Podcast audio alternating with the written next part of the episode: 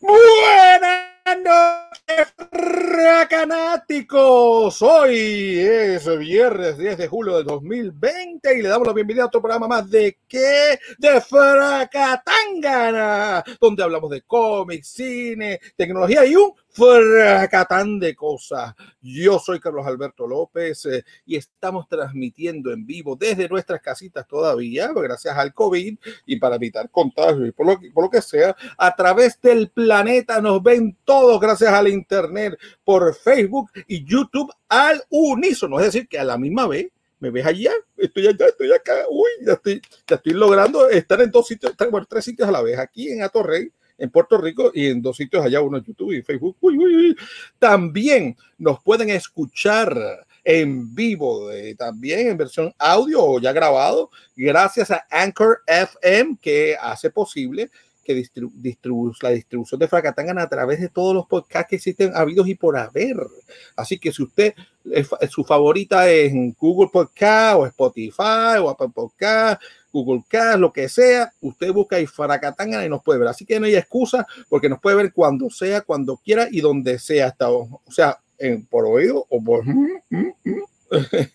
bueno, atención a todos los amantes de las películas asiáticas y del anime sepan ustedes, como hemos hablado antes, ayer jueves 9, jueves 9 de julio de 2020, Luzca Events eh, anunció las nuevas fechas.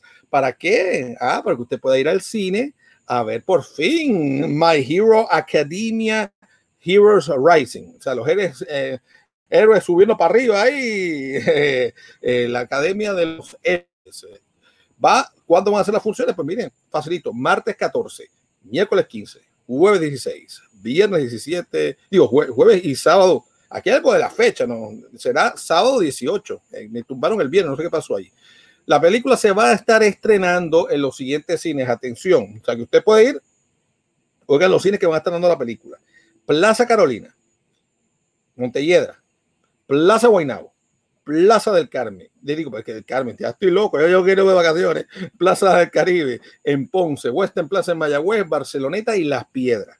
Así que tú puedes visitar cualquiera de esos cines. Si ya tú tenías boletos ya comprados anteriormente, vas a poder allí, coges tu nueva fecha y puedes disfrutar de la película. Es decir, que usted va a poder ahí cambiar el boletito.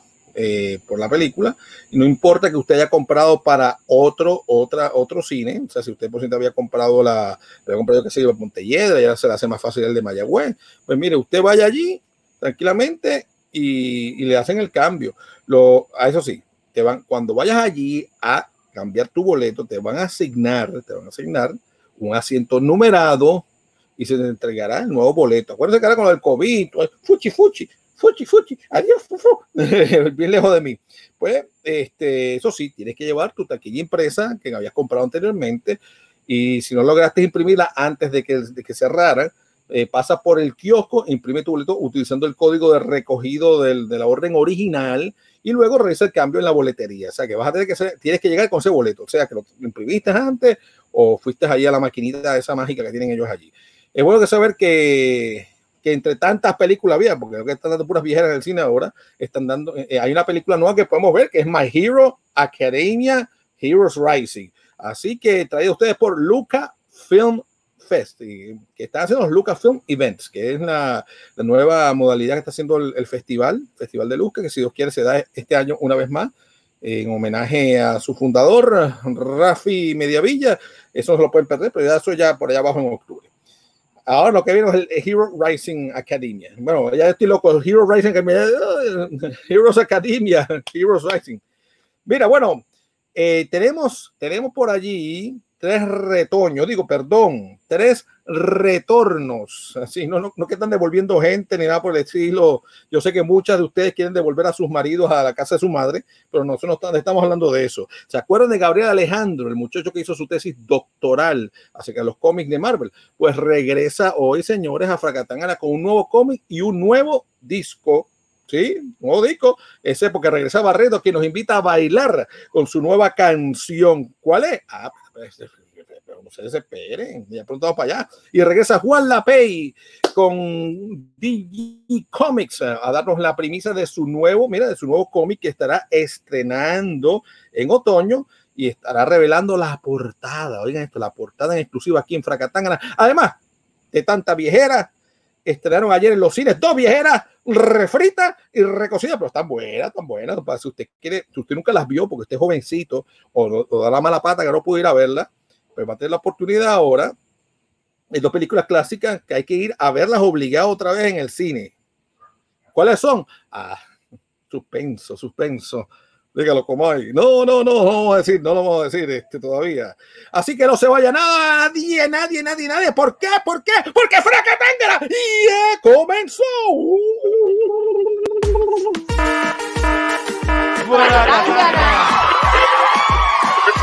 Suena duro esa alarma. Llegó la hora de Fracatanga. No lo dejes pa' mañana. Entérate hoy de lo que pasa. Con Rafa Serra y Carlos Alberto ha llegado el momento de cómics y cine, los expertos, ellos cuentan los sucesos. Abundando en el tema, un elenco de primera. Emanuel por aquí llega con lo que a ti te interesa. Suena duro esa alarma, llegó la hora de Fracatangana. No lo dejes pa' mañana, entérate hoy de lo que pasa. 불어라 달려라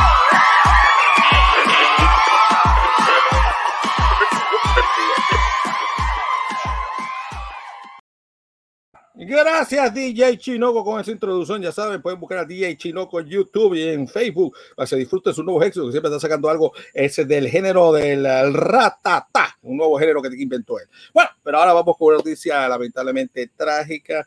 Eh, amigos fanáticos, el mundo del cine boricua está de luto luego del fallecimiento, lamentablemente, de Pedro Enrique Puig, actor de la película El Hijo Perdido de Transfor Ortiz. Eh, Quique como le decían de cariño, eh, partió justo el día de su cumpleaños. El hombre, caballero, llegó al día de su cumpleaños y dijo, bueno, hasta aquí llegué, ya cumplí, ya hice a los 68 años, un jovencísimo. Lamentablemente ha fallecido Quique.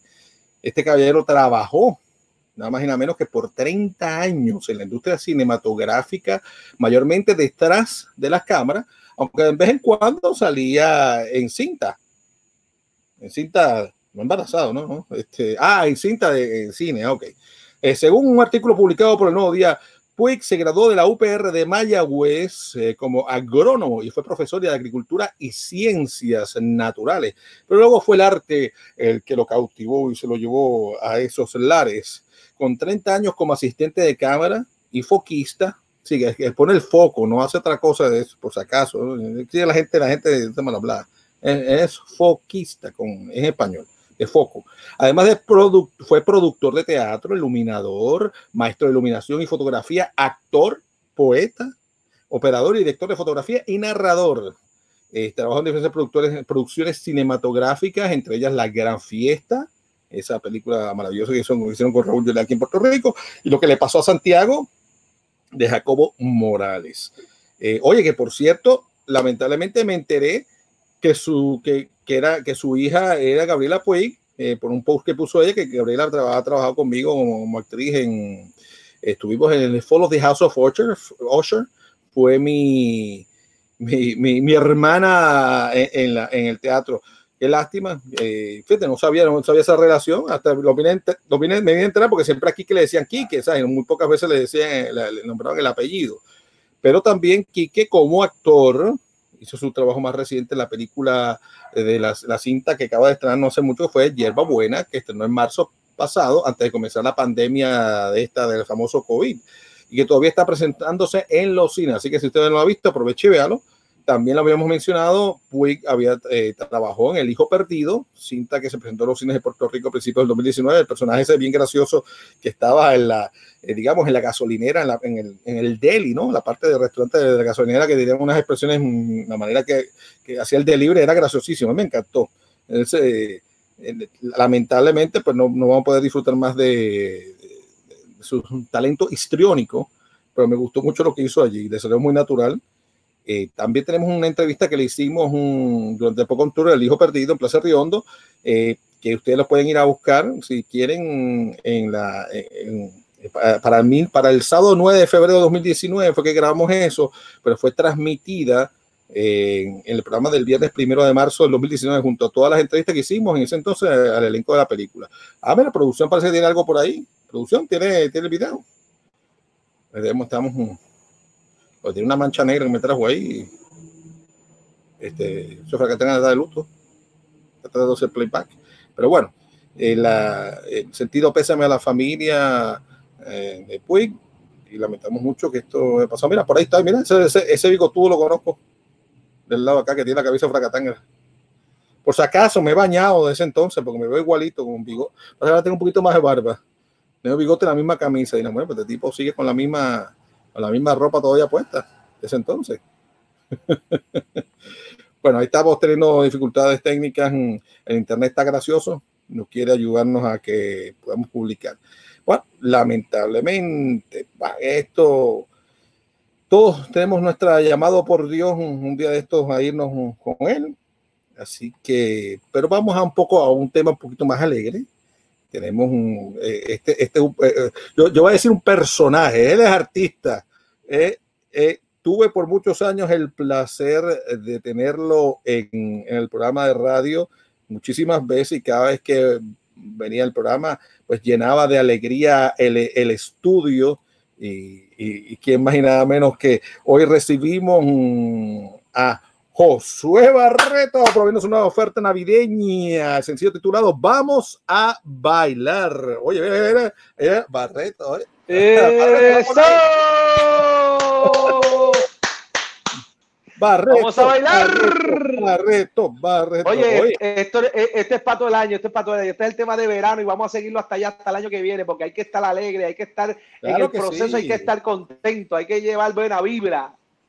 Tú sabes que yo creo que una de las cosas que me ha ayudado, primero que he estado trabajando sin parar, no he tenido break de, estar viendo noticias y nada. Y como no me he puesto a mirar los números, la gente lamentablemente que se queda pegado viendo las noticias y como que se deprime. No, que si tanta gente infectada, que esto, aquello. No, no, no, no. Ahora llegó el momento tú de, bajar, de quitarles esa pesadez encima y ponerlos a bailar, a cantar. Es más, te voy a proponer, además de esta canción, que debería ya, debería ir pensando ya una de despedida de año, porque la gente está loca que se acabe este año, y si puede empezar la despedida mañana, para que los otros ya pensemos que ya se acabó, pues te la vas a pegar.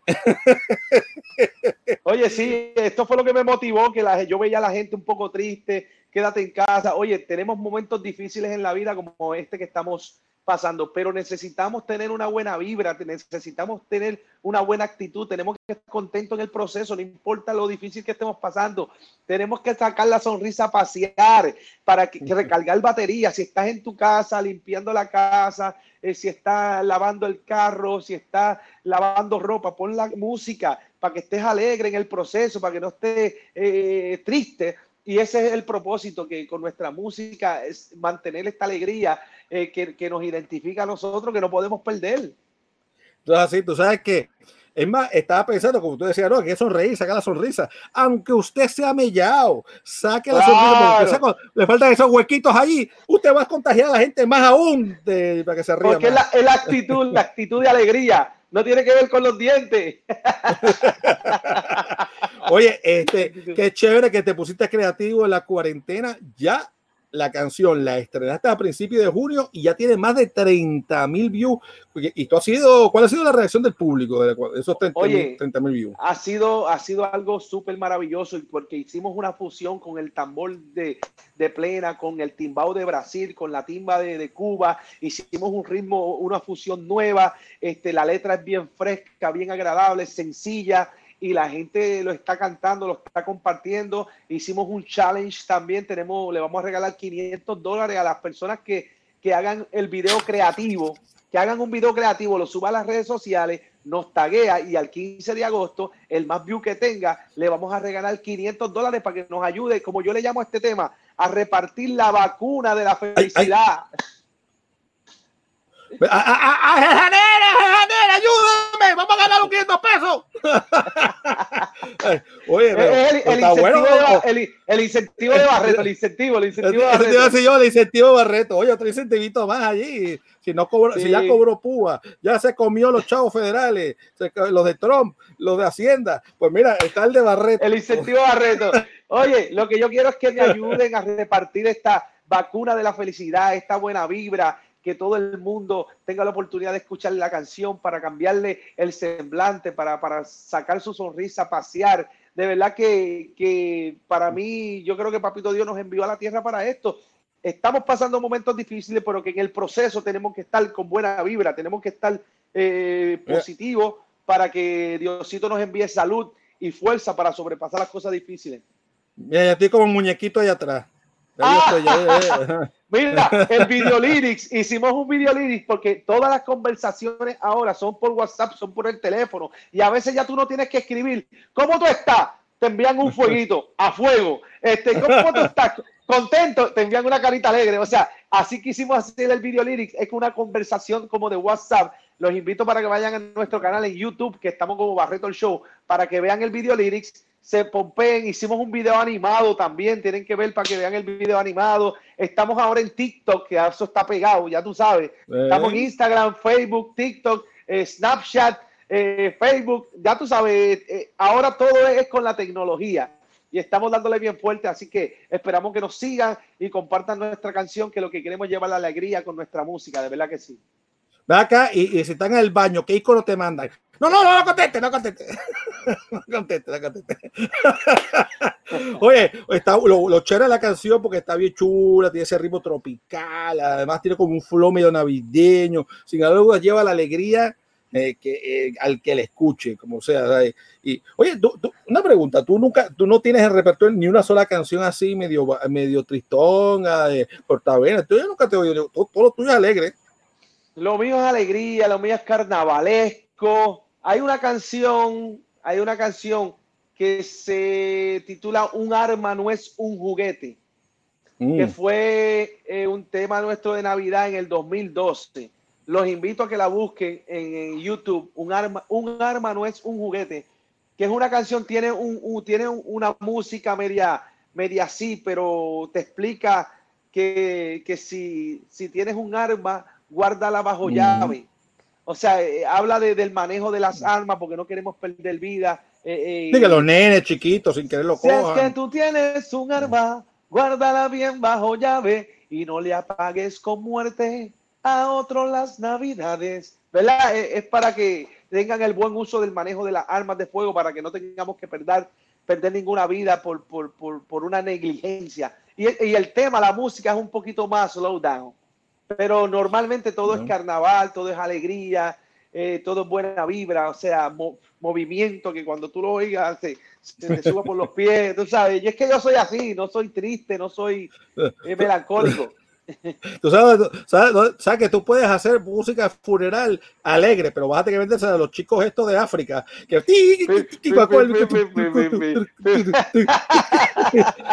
que por cierto que es interesantísimo porque en África la gente no, eh, en África la gastadera de chavos en una fiesta no es del matrimonio, no es el cumpleaños, no es el quinceañero, es en el velorio, señores. Y para ellos es algo alegre que tú hayas muerto, no porque quieres salir de ti, sino porque vas al otro, vas a descansar, vas al otro, a la, a la, vida espiritual y demás. Y entonces ellos tienen esta serie de caballeros que, se viste como la si vida. un uniformito, se la vida, entonces todo el mundo baila y dicen que se gastan billete largo en, eso, en esos velorios.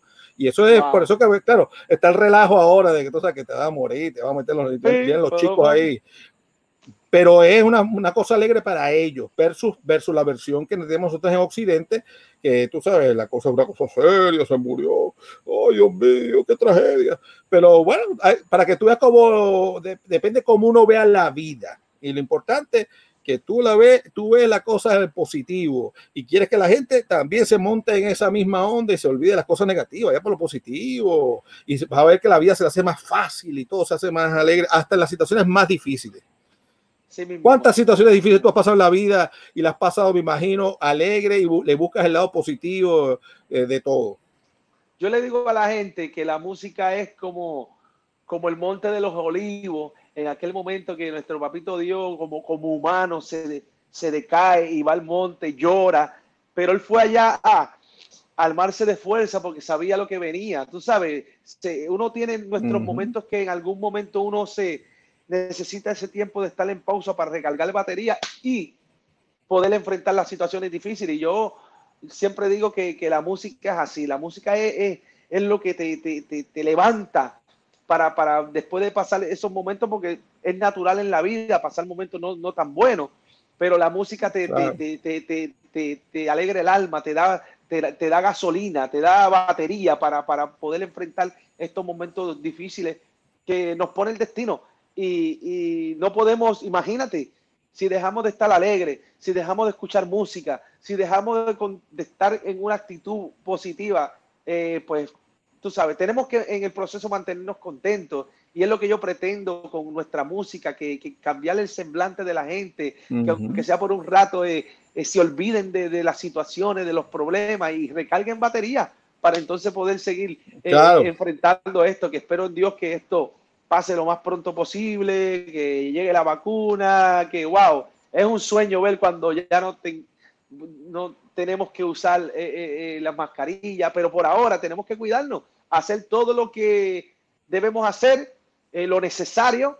Este, inclusive podemos ir a un restaurante, podemos ir a una actividad, pero lleven su mascarilla, lleven su alcohol y hay que mantenernos cuidándonos. Pero podemos hacerlo todo. Vamos a bailar, ya se puede conseguir en, en las diferentes plataformas. ¿Dónde, dónde todas lo las plataformas, Todas las plataformas digitales, están todas las plataformas digitales de su producción, Apple Play, eh, Pandora, Spotify, y también está el video en, en, en YouTube Así que, y también nos consiguen las redes sociales y lo tenemos los videos, aparte de YouTube, los tenemos en, en, nuestro Facebook, en nuestro fanpage, que estamos como Barreto Show. Tenemos los videos de, de, animación, tenemos el video lyric, tenemos la canción.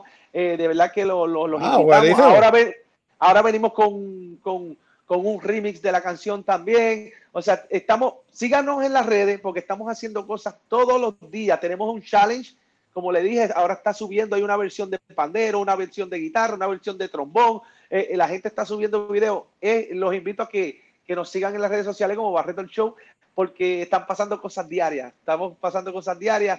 Y no se me puede olvidar que ustedes, Fracatángana, te digo Fracatángana porque ustedes nos hemos conocido en, en, tiempito atrás, cuando estabas en la emisora, cuando estaba aquí. Ustedes siempre, siempre nos han apoyado, que eso lo llevamos en nuestro corazón que gracias a ustedes podemos llevar nuestra música a través de su programa. De verdad que eso lo apreciamos mucho, este, demasiado diría yo, que, que son como, como nuestros aliados, que desde el día uno que salimos con nuestro proyecto, eh, nos han apoyado. De verdad que simplemente lo que quiero decirle gracias a ti, Carlos Alberto, que siempre has estado ahí con esa buena actitud. De verdad que a todos los muchachos que están backstage también, que hacen posible este programa, gracias de verdad por, por apoyarnos y darnos este espacio. Muchachos, este, tú, tú, tú, eh, las veces, que bueno, 14 años llevo en la radio, ¿no? De esos 14, más o menos, bregaste conmigo, pero como 7. y ya llevamos 11, un montón. Llevamos 11, ahora con la orquesta. Imagínate. Entonces ahí te vacilaba con, con Ángel Jané, con Mati, conmigo, con Jay, con Jay, Jay Torres, el control. El control, y el control. un montón el control de descontrol que tenemos allí. Oye, este, ¿tienes alguna presentación en vivo? Porque la gente te quiere ver en vivo ahí, está, con la emoción para que pues se la pegue. Lo que tenemos por ahora, tenemos una actividad, pero han sido actividades privadas. Tenemos una actividad ahora el primero de, de agosto, tenemos una actividad en Toalta el primero de octubre, y ahora es que, ahora como que se está empezando a abrir las cosas Así que lo que le invito es a que estén en nuestras redes sociales porque ahí estamos posteando donde, vamos a estar. Este, y ahora es que se están eh, abriendo, como que dice, las actividades, pero ya eh, tenemos actividades privadas, tenemos un cumpleaños, tenemos esta actividad de, de, un matrimonio, vamos a hacer una actividad pública en el primero de octubre en Toa Alta, por allá por el Mandril. Em, o sea, y ahora es que como quien dice se está abriendo la cosa, así que los que se quieran comunicar con nosotros, 787-800-0091, puede ser show virtual, quinceañero, boda, estamos preparados con nuestra debida precaución, mascarilla, alcohol, pero estamos preparados para llevar la alegría, 787-800-0091, nuestro eh, teléfono en nuestra oficina 787-800-0091 o se puede contactar con nosotros a través de las redes sociales, como le dije, a, at, arroba Barreto Show Instagram, Barreto Show Twitter, Barreto Show Snapchat, Barreto Show TikTok, Barreto Show Facebook Y nuestro email es barretonshow.gmail.com. O sea, por donde quiera tenemos la accesibilidad para estar en contacto con ustedes y vamos, eh, vamos a estar llevándole la alegría, sea un show virtual, sea físico, llevando las precauciones y espero en un momento que, que no sea muy, muy largo, esperamos en Dios que esto pueda desaparecer eh, de la tierra y podamos estar ya haciendo show físicamente. Sí, por favor. Por, ahora, por ahora, pedirle el apoyo, el apoyo a nivel de, de, de, de, las redes sociales que bajen nuestro tema en su predilección, que nos apoyen para poder seguir llevando la, la como dice, la comida a la mesa del hogar y la alegría a, a todo. Mira, antes de que te vayas, ¿nos puedes cantar un cantito de la canción nueva o, o de otra? Seguro, pues seguro que sí, muchachos. Tú sabes que yo soy pompeado con eso. Yo soy pompeado con eso. Espérate, tengo un tambor aquí que lo vamos, vamos, vamos a hacerlo con el tambor.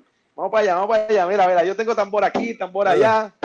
Ah. Vamos para allá, vamos allá. Vamos a bailar, vamos a cantar. Vamos a bailar, y la tenemos que disfrutar. Que la vida es una y la tenemos que disfrutar. Muestra tu alegría y la sonrisa, por la pasear. Muestra tu sonrisa y la alegría, ponte a brincar. Para que le envidia a mi pueblo la felicidad.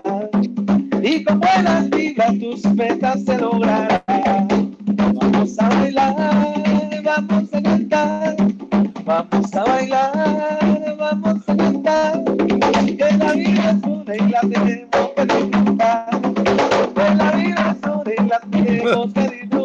Oye, con esta canción tu vida queremos alegrar.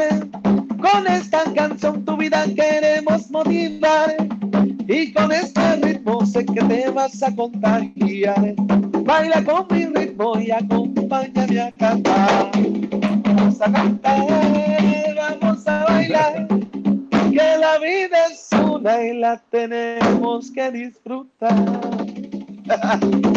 Oye, eso es un pedacito porque tienes un chanteo. Mi música te va curando. Siente el sonido que te va llevando. Un son original motivando. Tumba, tumba, pandero. Con mi ritmo prende el mundo en fuego. Ritmo que sana, baile que cura. ¡Ah! ¡Ah! También toco el tambor. El tío está.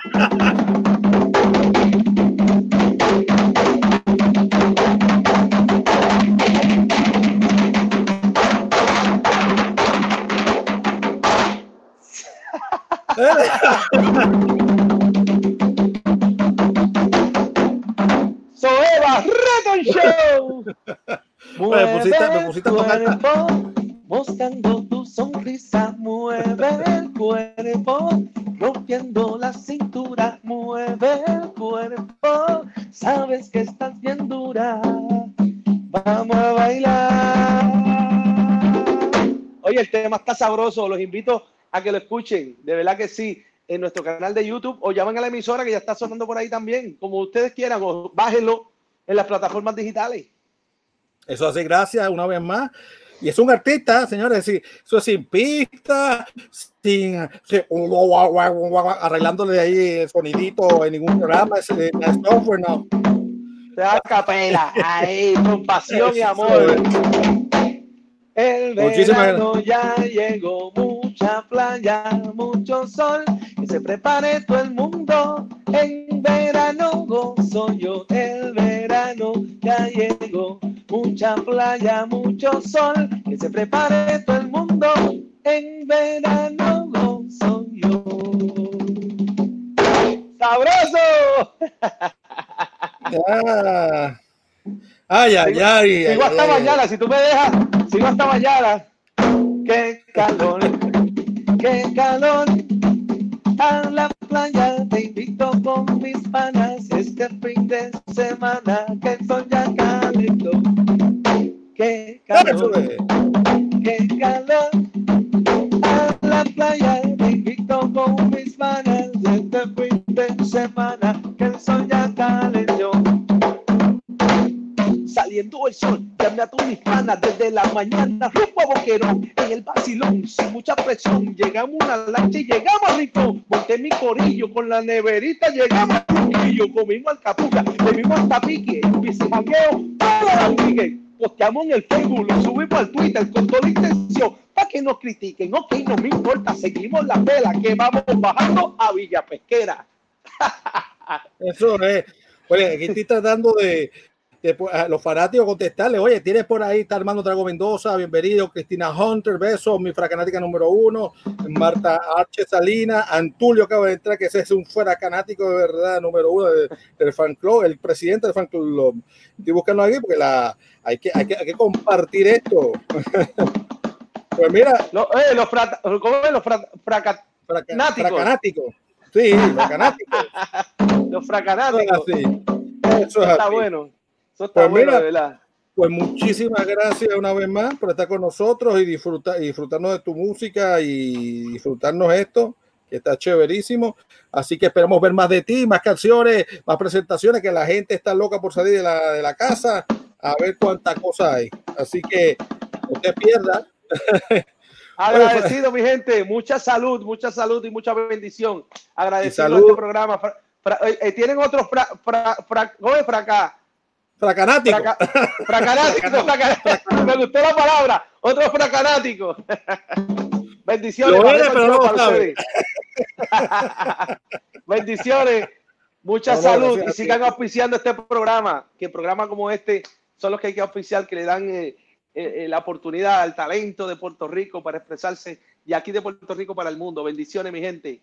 Eso es así. Muchísimas gracias. Bueno, a los que les gustan las colecciones, señores, las colecciones por ahí, la tienda Toys in the Attic, que usted que colecciona, le gusta eh, tener, yo que sé, colección de Coca-Cola, de muñequitos, de, tarjetas de béisbol, sabrá Dios que a usted le gusta coleccionar hasta cucarachas. Este, sepa usted que ya en el tercer piso, allá de Sears, Plaza de las Américas, inauguró una nueva sección llamada AC Collectors.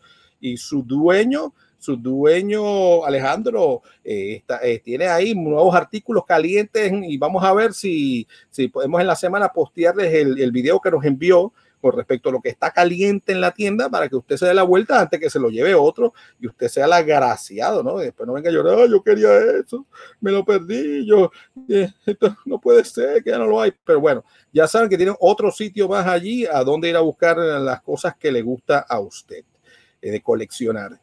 Pues bueno, ya ahora hablando de, de otras cosas más, estamos hablando, a ver si por aquí el jefe, el jefe me está escribiendo, no, no, no, no dijo nada el jefe por aquí. Este, amigo fanático, hay un nuevo cómic del Boricua en el mercado, señores, aquí lo están viendo, parte de, mira, la imagen, uy, uy, esto como que mete miedo, pero ¿qué es esto? Tolath, Peculiar Tales of, a seemingly, an ordin, seemingly Ordinary. Y este es el proyecto en el que colaboraron varios artistas eh, locales para hablarnos de Tola. Nos acompaña su creador y escritor del mismo, del mismo, es Gabriel Alejandro. Gabriel Alejandro, que muchos de ustedes recordarán como el muchacho que hizo su tesis doctoral acerca de los cómics de Marvel. Así que bienvenido, Gabriel Alejandro. ¿Estás por ahí? Gabriel. Ahora estoy aquí. Sí, ahora estoy. Ahí está, Gabriel. ¿Cómo tú estás? Saludos, saludos, buenas noches. Mira, cuéntanos un poco de, de Tola.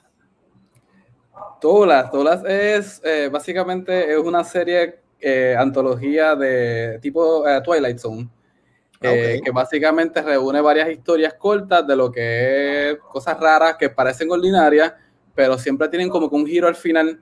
Y pues básicamente es eso. yo soy bien fanático del Twilight Zone, me gustan mucho los cómics como Forbidden Worlds, me gusta mucho los Tales from the Crypt y siempre he querido hacer algo así, así que ese es como que mi aporte a- a ese género. Qué chévere. Oye, este, y háblanos un poco de los artistas. ¿Cuántos artistas trabajaron en, en la creación de Tola? Si no me equivoco, hay eh, cuatro, cinco, seis artistas ilustradores y después un escritor que era yo, básicamente. Eres tú. O sea que, eh, ¿cómo, cómo tú le, cómo se reparte el trabajo a los ilustradores? Porque la historia es tuya. Eh, tú le dices, tú haces esta, tú haces aquello, o tal página, tal página. ¿Cómo, cómo Pues, funciona? Pues la forma en que se hizo este cómic fue bastante particular porque yo me, me vi o este, me comuniqué con cada ilustrador y le dije, tú vas a hacer la portada, tú vas a hacer esta historia, tú vas a hacer esta histo- otra historia. siempre cada cómic está el primero, pero ya el segundo está escrito y voy a esperar que el mundo pues se arregle eh, para poder sacarlo, porque todavía este no ha, no, ha, no ha hecho las, las, convenciones ni se ha vendido físicamente por ahí. Este, hay una historia que es la que ata todas las historias. Siempre hay una historia general que ata las demás. Y pues la persona que eh, dibujó eso, que fue Elias Gambit Meléndez, pues a él yo le tuve que decir, mira, como que tú vas a hacer estas reacciones, pero tú no sabes lo que es porque tú no has visto las otras historias. Y de hecho, ninguno de los otros artistas sabía quién eran los otros artistas que estaban trabajando en el número. Así que fue una sorpresa de cuando yo empecé a hacer las revelaciones al final, cuando se sacó eh, por modo digital, que los demás se enteraron. Así que fue, fue bastante ah. interesante verlos a ellos reaccionar. Ahí tiene la portada de la segunda, la segunda temporada, saco yo de feo. A mí más, miedo que la muerte, ¿era? pero, pero la, la, idea, la idea de coger diferentes artistas era para sorprenderlo después o, o, o, tú querías una variedad de visual, ¿no? De, porque me imagino que como es una cosa, tú cuando, cuando tú escribes la historia, tú le das algún tipo de descripción de gráfica de cómo se ve el personaje o cómo debe estar la situación, o, o tú dejas su libre albedrío del artista crear la, la, imagen?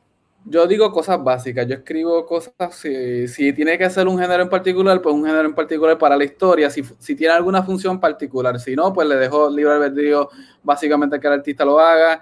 Eh, en el caso de una de las historias, que era una conversación entre dos personas, como hay mucho, mucha toma de una conversación y una conversación, pues es la gente reaccionando, haciendo expresiones, yo le dije, tú vas a tener que ir con tu experiencia y dibújate lo que tú, lo que tú esperas, como que si alguien te dice esto, cómo tú reaccionarías, cómo la persona reaccionaría, pues, hazlo libre. Ese fue este Rob que hizo ese, así que eh, me gusta darle mucho grado de, de libertad a los artistas Excepto si, si tengo una visión particular con algo, ahí yo entraría con, con los detalles y, le, y sería un poquito más dictador en ese sentido. Oye, ¿y no fue una complicación tener tanta gente a la vez trabajando en el cómic? ¿O se te hizo fácil o más, fue bien, o más, rápido? Fue, se me hizo bien fácil. De hecho, la gente que, que, trabajó bien profesional, les dije, tienen hasta esta fecha para entregarlo. Todos funcionaron bajo ese, ese, ese tiempo. Y en verdad que no. Obviamente, esto sí iba a ser. Este, se iba a. El cómic se iba a empezar a vender en lo que era el Free Comic Book Day de Metro Comics. Pero al todo cancelarse, lo, lo lancé por vía digital y ahí que es que tuvo que. La gente se, se dio cuenta de quién estaba trabajando. Esa página que ven ahí, eso estuvo hecho por Eliana Falcón en una de las historias. Ah, Esta es la que estuvo.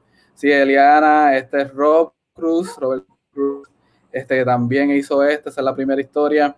Y, y, esa es la portada por Samuel Mercado. Él no ha hecho trabajo como tal así, aparte de ilustraciones y, y su propia marca AttackWorks, pero en verdad fue una experiencia muy grata.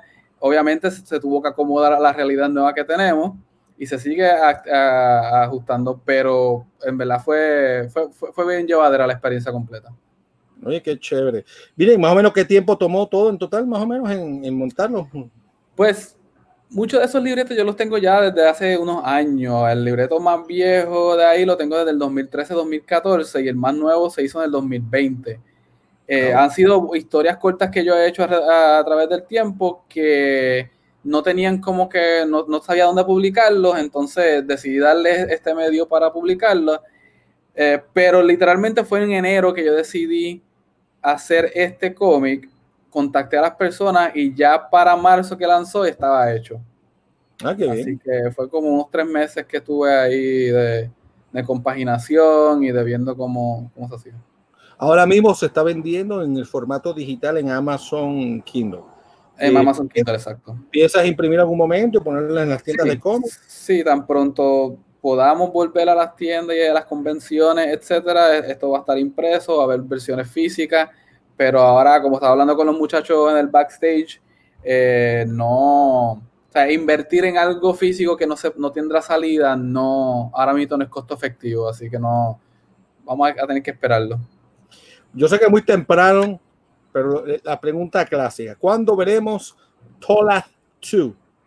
Todas 2, si, si esto no hubiese pasado, todas dos hubiese salido ya en noviembre pero nuevamente hasta que no le dé la vuelta a esto, no, no tengo fecha para, ni, ni, ni, ni estoy apresurado por sacarlo. Ok.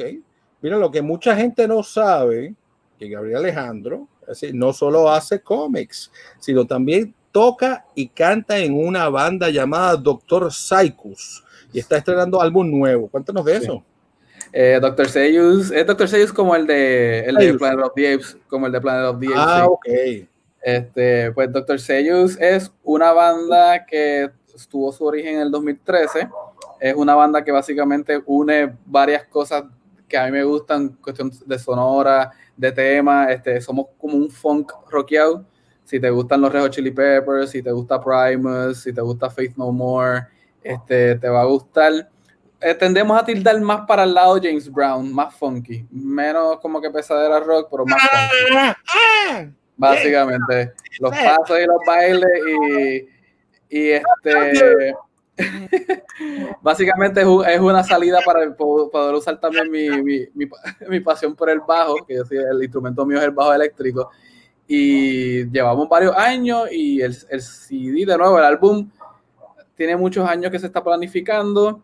Este, ahí tienen un- el video de una, una vez que tocamos en Club 77 en Río Piedra. Este, pueden conseguir más videos en, en YouTube, Dr. Seyus con K, D-O-K-T-O-R-Z-A-I-U-S. Y nada, este, ha sido bien, bien chévere llevar ese estilo de música aquí en Puerto Rico. No es un estilo de música que se da mucho en Puerto Rico. El funk en Puerto Rico como que nunca caló profundamente. Eh, la salsa tomó con bajistas como Salcuevas, hicieron, tomaron e- elementos del funk, el jazz también se une mucho con el funk, pero nunca hubo algo funk funk así como que con el viaje de, de funky, así que estábamos ahí por, por hacerlo y la gente lo, lo recibe muy bien. El funk más conocido que es Funky Joe. Básicamente, eso, eso es lo manejo. sí. Eso lo manejo. Oye, este, oye, ¿cuántos músicos integran la banda? ¿Cuántos son ustedes ahí? Somos un, lo que se llama un power trio, somos tres. eh, en la guitarra y en las voces, o como, como lo decimos ahora, el actor, este, sí, el voice actor principal es William Llorel Roman, que está ahí eh, en el- ahora mismo en la foto. Y luego está el baterista, que es Abner Roque, y yo en el bajo finalmente, eh, cerrando el, el, el, el área de ritmo ahí. Mira, Abner. Mire, ¿cuántos, ¿cuántos álbumes tienen ya? Pues tenemos dos, tenemos un EP de seis canciones que se lanzó en el 2017 que se llama Greatest Hits Volume 3 y después tenemos el, el- el CD ahora completo, el, el full EP que sacamos ahora que se llama Antifa Funk. Ah, qué chévere. ¿Y cuánto- cuántos temas tiene en total el, el álbum? ¿Son esas tres? La hora son 11, no, la hora son 11, 11 canciones que tiene la hora. Y son, hay dos que son interludios. ¿Y entre esas, y en esas canciones, todas son de tu autoría o, o hay, o hay varios au- autores? Hay varios, el, el cantante y guitarrista, eh, el cantante Willy, que él hace las letras de todas, pero él compone y yo compongo música. Hay cuatro que son mías. El resto son de él o de que también el baterista, no es solamente baterista, el muchacho también aporta con mucho, así que tenemos Ah, esa suerte de que sabe también. Mira, ¿y tienen algún concepto planificado para que la gente se pueda disfrutar el funk de Pues, ustedes? Pues nuevamente estamos todos, es algo que si las convenciones de cómics están lejas y desconocidas en, en la, en, en la vista, eh, los conciertos están mucho más lejos. Los conciertos requieren de mucha gente en el mismo lugar y es algo que no creo que ni se ha hablado todavía en, lo- en las fases estas que, que hay sobre la reapertura de los gobiernos. Eh, no es algo que ni sé, yo no, yo no he escuchado conversación, sí he escuchado después este, campañas políticas y de otros tipos de, de reunio- reuniones sociales, pero de conciertos yo no he escuchado dónde está eso en los planes y casi todas las agrupaciones musicales están moviendo sus giras al 2021 y más allá de ahí, así que no, no sabemos. ¿Eh? Está igual, que, está igual que el cómic, hasta que no tengamos fin a esto, no va a haber versión física, no va a haber ahora mismo se lo pueden conseguir por iTunes, por Bandcamp, por Spotify, eh, pero versión física ahora mismo no, no, todavía no se cuenta. Fíjate, pues, ahí te puedo recomendar un tema. El doctor South descubre el, el, la cura del COVID. Se puede yo, espero, yo espero, si, si fuese así para esto, lo haríamos, así que... Eh, eh, el nombre viene porque ustedes pensaban en que un nombre que sea una monería, ¿no? No, eh, no Dr. Seuss fue porque sonaba bien. De hecho, hay un episodio de Los Simpsons que hacen un musical de Dr. Seuss y ah, tienen una canción bien graciosa. Y como que fue así, pues después nos dimos cuenta que Dr. Seuss, el personaje, tiene varias encarnaciones y, la, es, otra, otra mitología detrás de ese personaje, así que... Ay, mamá. Pues mira, este, muchísimas gracias por estar con nosotros. Ya está disponible entonces en Kindle, en Amazon. Eh, este, para, el, hacer... el cómic todas las está todo en, Amazon Kindle y el CD Antifa Funk, eh, Spotify, YouTube, Bandcamp, este, cualquier lugar donde conseguirías tu música para stream o para comprarla está ahí.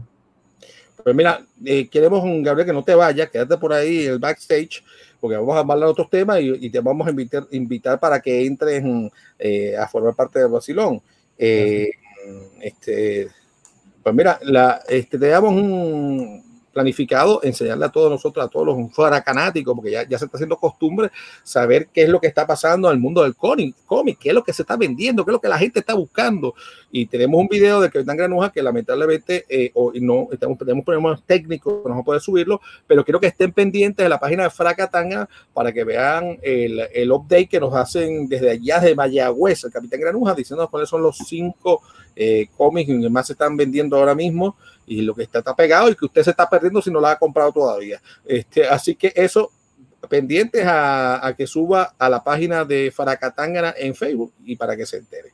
Bueno, pero fraca amigos fracanáticos, ahora seguimos con otro tema. Eh, Gabriel Alejandro no es el único comiquero que ha estado ocupando, ocupado durante la pandemia. Nuestro amigo Juan Lapey también decidió aprovechar la cuarentena, ahí lo tenemos, para dibujar a todo fuerte. Espero que no sean las paredes, ¿no? Este, y recién anunció una nueva saga de los cazadores esotéricos. Oye. Sí, así mismo es. Este, los cazadores esotéricos regresan. Esta vez eh, el personaje principal que se llama Cristo y Giovanni se, se encuentran eh, peleando contra unas gemelas que son brujas. Así que cada historia, pues, ponemos a vampiros, hombres lobos. Esta vez le toca a la bruja. A la bruja. Oye, sí, eso te iba a decir yo porque de, el cazador esotérico suena que está buscando cosas eh, paranormales, cazando cosas que son normales, que son esotéricas. Ajá, así O sea, que le toca a las brujas. O sea, que suegras que me oyen ahora mismo, escóndanse. Ya Juan la ya les hizo el cómic y la va a atrapar. Oye, este, pues, ¿cuántas páginas tiene el, nuevo episodio? Wow, pues eh, tiene 32 eh, páginas de historia. Usualmente las hacemos bastante bonitas. Inclusive es el primero en muchos años que no va a ser un one shot. Va a tener dos partes. Este, que si la pandemia lo permite, eh, estaría publicando el primer, la primera parte en Halloween, en el sábado de Halloween, y la segunda parte estaría publicándose en, en, en diciembre. Ah, que bueno. sí. Porque tú vas, tú, vas, tú vas, a estrenar esto en manga criolla, ¿no? Para todo el mundo. La, los eh, también, estaría en manga criolla. Este, en noviembre, sí, estaría, estaría disponible. Sí, sí. Eh, eh, señor director, ¿usted puede enseñar la portada de Cazadores Esotéricos? A ver, lo tiene por ahí. Nosotros somos medio espías, tenemos unos pajaritos que consiguen todo, por ahí. A ver si, si se puede. Oye, este, ¿cuántos artistas trabajaste con? ¿Tú solito o tuviste eh, otras personas que te colaboraron? Pues, usualmente, usualmente tengo colaboraciones, ya sean de dibujantes o pintores, pero esta en específico la hice yo, la, la historia. Y la, la dibujé y la pinté.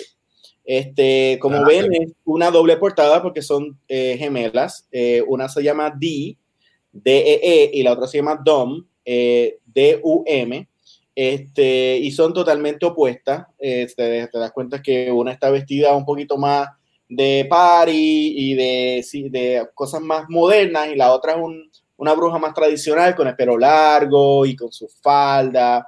Y pues quise jugar con el contraste de blanco y negro y por eso que sale así. Y pues claro, lo, lo, eh, a, sus, a su lado está eh, Cristo y Giovanni, que se van a enfrentar a ellos. Ah, y incluí un, como especie de, de, un sellito que Marvel y algunas compañías de cómics están haciendo del comeback de, después de la pandemia.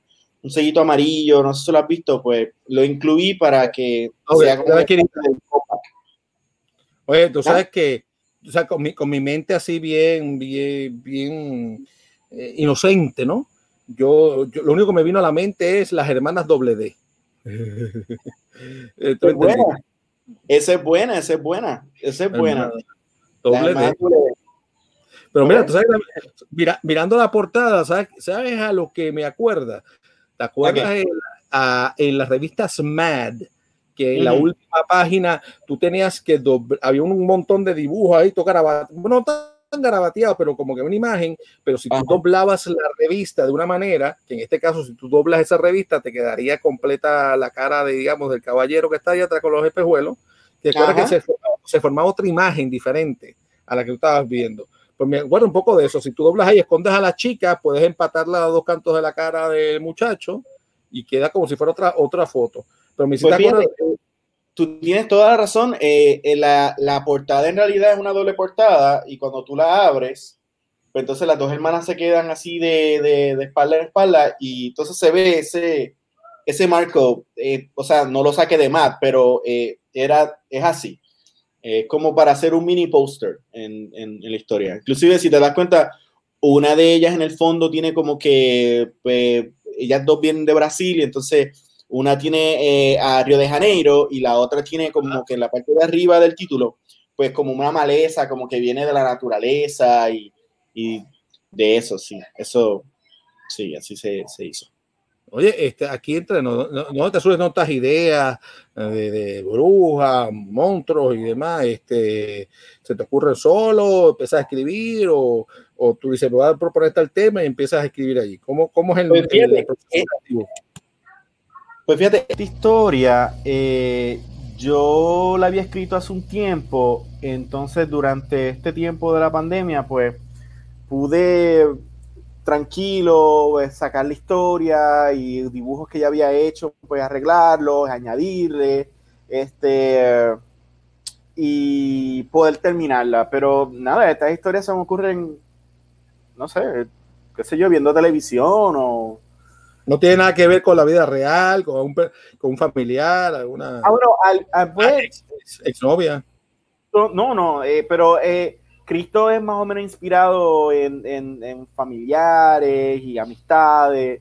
Eso siempre ha tenido ese cómic. Este, pero no, son como que sus versiones comic book, en todo caso. Pues uno, uno y, siempre y eh, trae la realidad. Uy, te he cortado ahí. Que está ajá, señal. Sí, sí pues uno siempre como que, como que... Mira, eh, Ajá. Ajá. Oye, ¿estás cocinando algo adicional para el manga criolla que es el 15 de noviembre? Bueno, o, o te este, con eso a tu... eh, estamos ready. Este, el, el, el, evento está, como quien dice, lleno de, de muchos artistas y, y de, de, mucho talento. Este, por ahora vamos el 15. Eh, de nuevo, eh, según si la pandemia lo, lo permite, este, y tomando las medidas adecuadas. Pero sí, vamos por ahora el 15 de noviembre.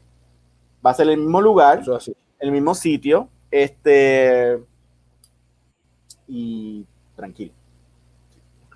Pero vamos a una cosa, para que la gente coja ambiente de qué es manga criolla, el que no se lo ha disfrutado antes y el que se lo ha disfrutado para que se acuerde y, y vaya corriendo el 15, de, eh, el 15 de noviembre. Señor director, ¿nos puede poner el video de manga criolla, la promoción?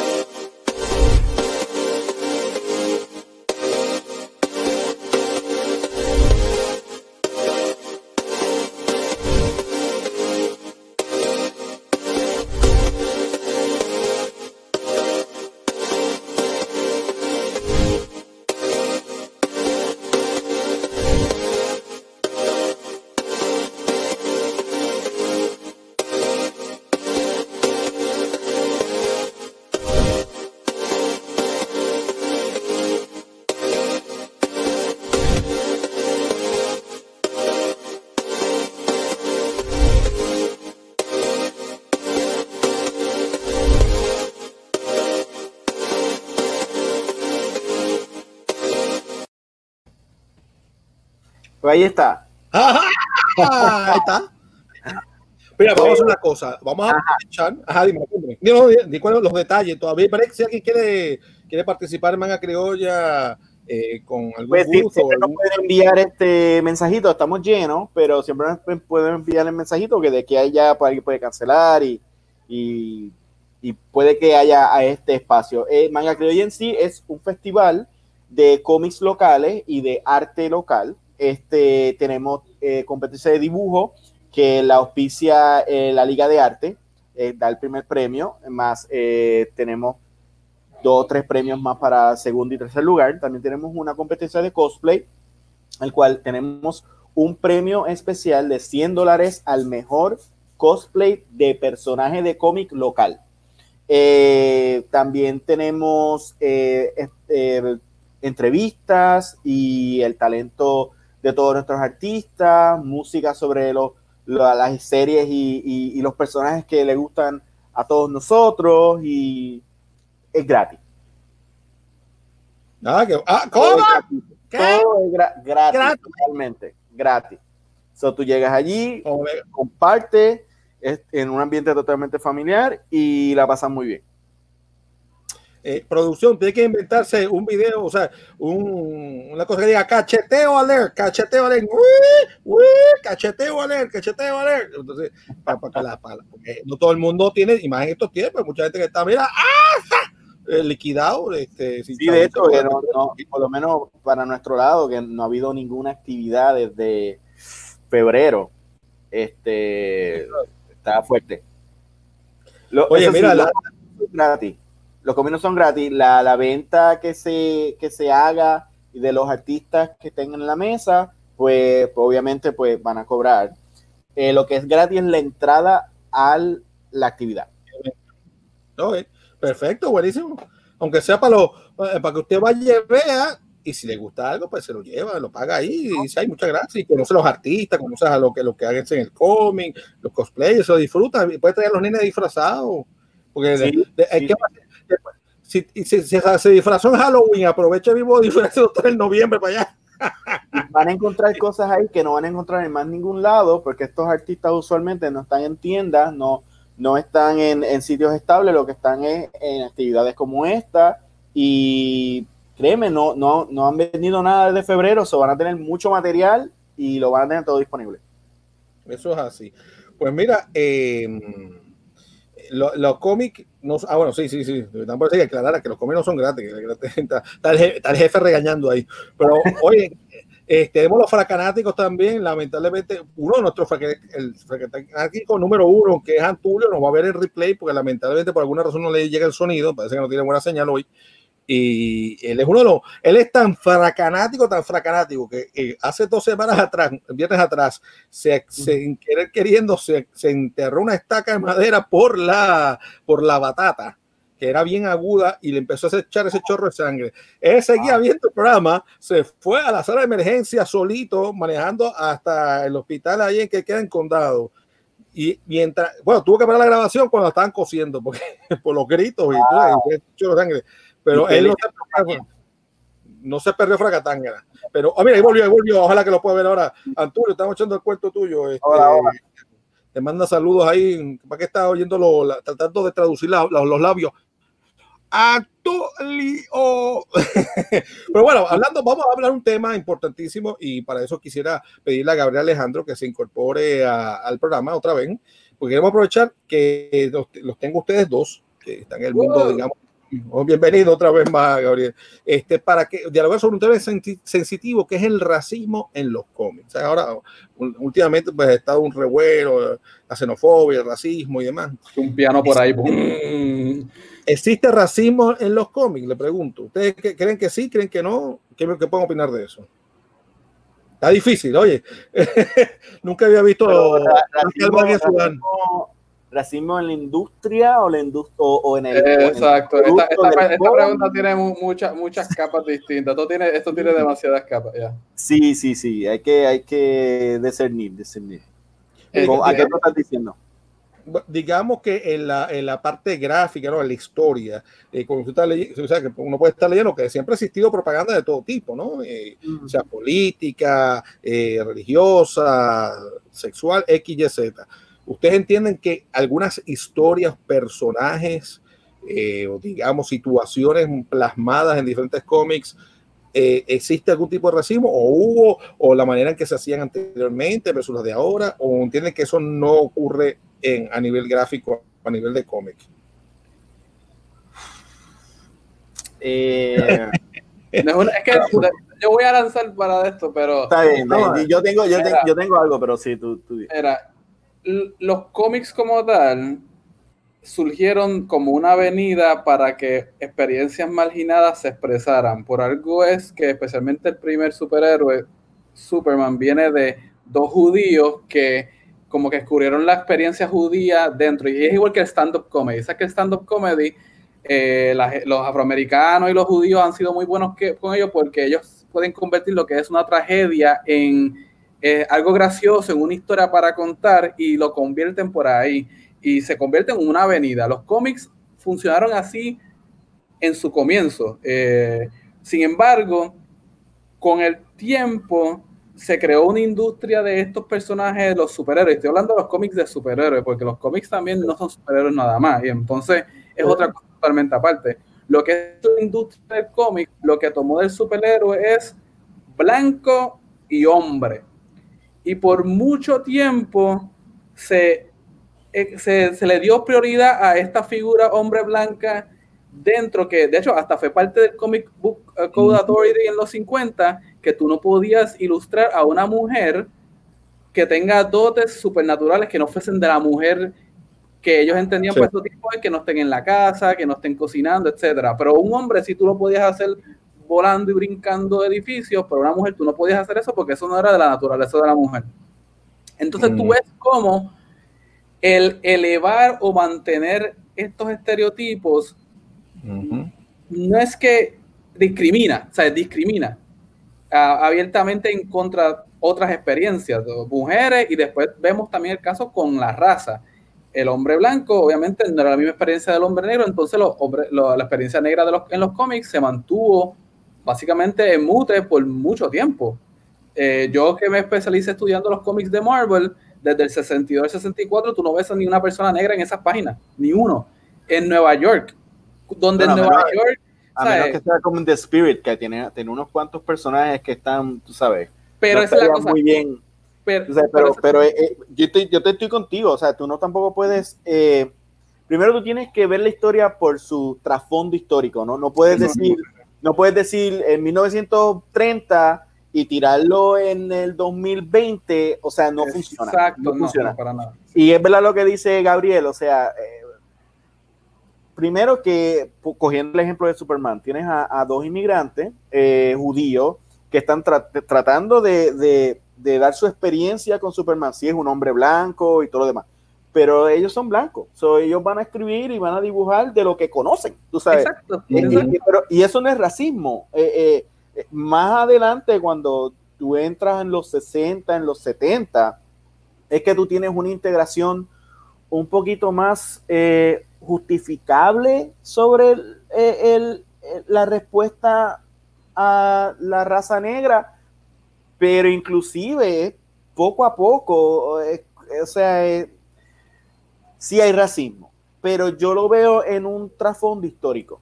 Eh, es que, todavía, hay que que hacerlo. todavía, porque una vez los 60 pasan y ocurre la lucha por los derechos civiles, entonces se convierte en un problema de representación. Entonces, si tienes a un afroamericano en las páginas, ¿cómo tú lo representas? Y si haces el, como el caso de que en el 1941 Marvel hizo un cómic, o Timely hizo un cómic que se llamaba Young Allies, que querían tener personajes de diferentes eh, razas. Tenían uno este, afroamericano, tenían un hispano, tenían un este, nativo americano. Y el afroamericano se llamaba Whitewash Jones y era una representación de lo que es el personaje del coon afroamericano, que es el negro con los labios bien grandes que come melón y habla como una persona no educada, pues tú tienes unos problemas bien serios de representación. ¿Qué pasa? Como dijo Juan, tú no puedes pasarle el juicio de ahora, del 2020. Tú no puedes decir, ya, mira, esto es racista. Mira, lamentablemente eso era el conocimiento que esos autores blancos tenían. Pero una vez pasan los 60, 70, entonces se convierte en una cuestión de tú estás haciendo un buen trabajo o te estás orientando o educando lo suficiente para poder representar, darle una representación digna a estas personas. Por eso es que Denny O'Neill en su corrida de Green Lantern y Green Arrow, él puso a Green Lantern, que fue a visitar el edificio donde vivía el Green Arrow, y se encuentra con un afroamericano, y el afroamericano le dice, mira, yo te he visto a ti salvar gente amarilla, violeta, porque los Green Lantern viajan alrededor de todo el universo, pero yo no te he visto salvando negro porque las historias de Green Lantern carecían de representación en esos tiempos. Entonces, al día de hoy, sí hay presencia de figuras y superhéroes afroamericanos en los cómics, pero no siempre están bien representados. A menudo caen en estereotipos.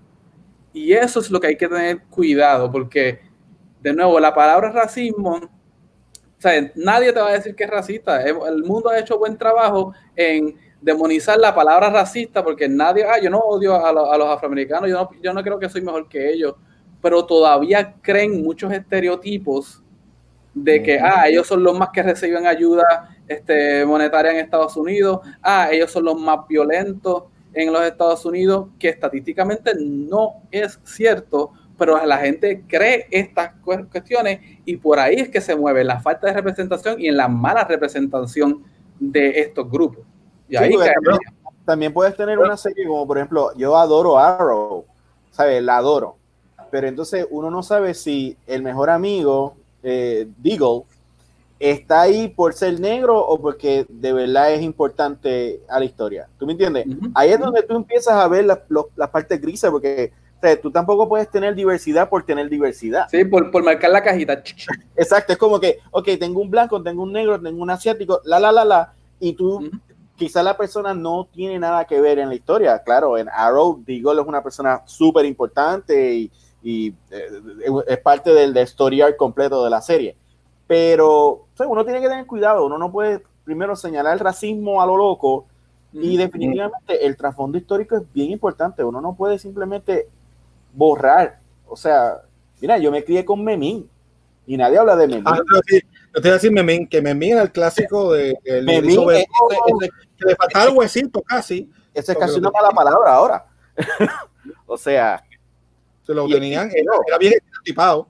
Es súper estereotipado. O sea, Igual, y sabemos, Leo, está el estereotipo de Tommy Jerry, la empleada doméstica. Era ya, yo me acuerdo de eso. Le daba, le daba escobazo. Mira, Tomás, mira, Tomás. Tengo que admitir, tú ves muchos de los muñequitos de Warner Brothers, los Looney Tunes, que yo a, los adoro. Tú lo ves con los ojos de adulto y tú ves los, lo, ¿sabes? Los marks, los remarks racistas. Pero yo tampoco entiendo, yo también entiendo que no se debe tampoco sacar. No porque eso no quita el racismo, o sea, eso, ¿tú me entiendes? eso no, no, no arregla nada. Yo pienso que se debe, se debe presentar con unas palabras al principio que marquen el contexto. Mira, esto se dio dentro de este contexto en el que se creían estas cosas. Sí. Usted, pero, pero consume el contenido. Yo hace, unos años fui, hay un episodio de los Looney Tunes bien famoso de Doctators, que Daffy Duck lucha contra los nazis. Okay pues tienen una representación de los japoneses, de acuerdo al emperador Hirohito de aquel tiempo, horrible, una representación malísima que es, racista, o sea, era racista porque, porque quería incitar ese, ese tipo, esa, esa reacción y eso, esa caricatura está quitada de todos los DVD y todos los Blu-rays, pero deberían tenerla para que uno vea lo que era la propaganda. Pero no te vayas muy lejos, tiene Captain America y Wonder Woman, los primeros 10, 15 episodios que era sobre la Segunda Guerra Mundial. Ahí tú no vas a ver ni japoneses ni, ni alemanes muy bien dibujados. Bueno, o sea, pero es, parte del trasfondo. Yo creo que deberían de hacer como hacen en las películas. Esta película contiene tabaco, esta, esta película contiene eh, eh, cosas o, o, qué sé yo, sexo o whatever. Pero ponerle en un warning. pero, no, no, o sea, no quitarlo. Yo encuentro que quitarlo er, quitarlo de la televisión no, no quita el racismo. Al contrario, yo creo que pues por, por más horrible que sea, tenemos que reconocer que eso existió y verlo. O sea, eh, verlo y molestarnos y, y, y, y, tratar de que eso no pase de nuevo, pero no olvidarlo. Sí. Entre 20 años la gente va a decir que no pasó. Y después para contestar la pregunta al principio de Carlos, si hay racismo en los cómics industrias, pues si seguimos la línea de que pues los superhéroes han sido el estándar de la industria de cómics por mucho tiempo, tenemos que por mucho tiempo quienes obviamente han consumido estos cómics han sido gente blanca. Entonces tú ves que a las convenciones de cómics lo que iban era gente blanca. Y no fue hasta hace 10, 15 años atrás que tú no empezabas a ver gente de diferentes variedades y mujeres en convenciones de cómics porque la oferta se estaba ampliando y lamentablemente cada vez que se amplía la oferta hay rechazo por la gente que estaba anteriormente porque le están cambiando los muñequitos, pero es como que mira, tienes que abrir las puertas a la industria. No es que se creó abiertamente racista, pero sí los, los pilares y los estándares eran para una experiencia aparte y más nada. Tú sabes, y era eso. Yo creo que una, una, una, cosa que dijo Gabriel, que creo que dio en el clavo, es la falta de conocimiento, ignorancia.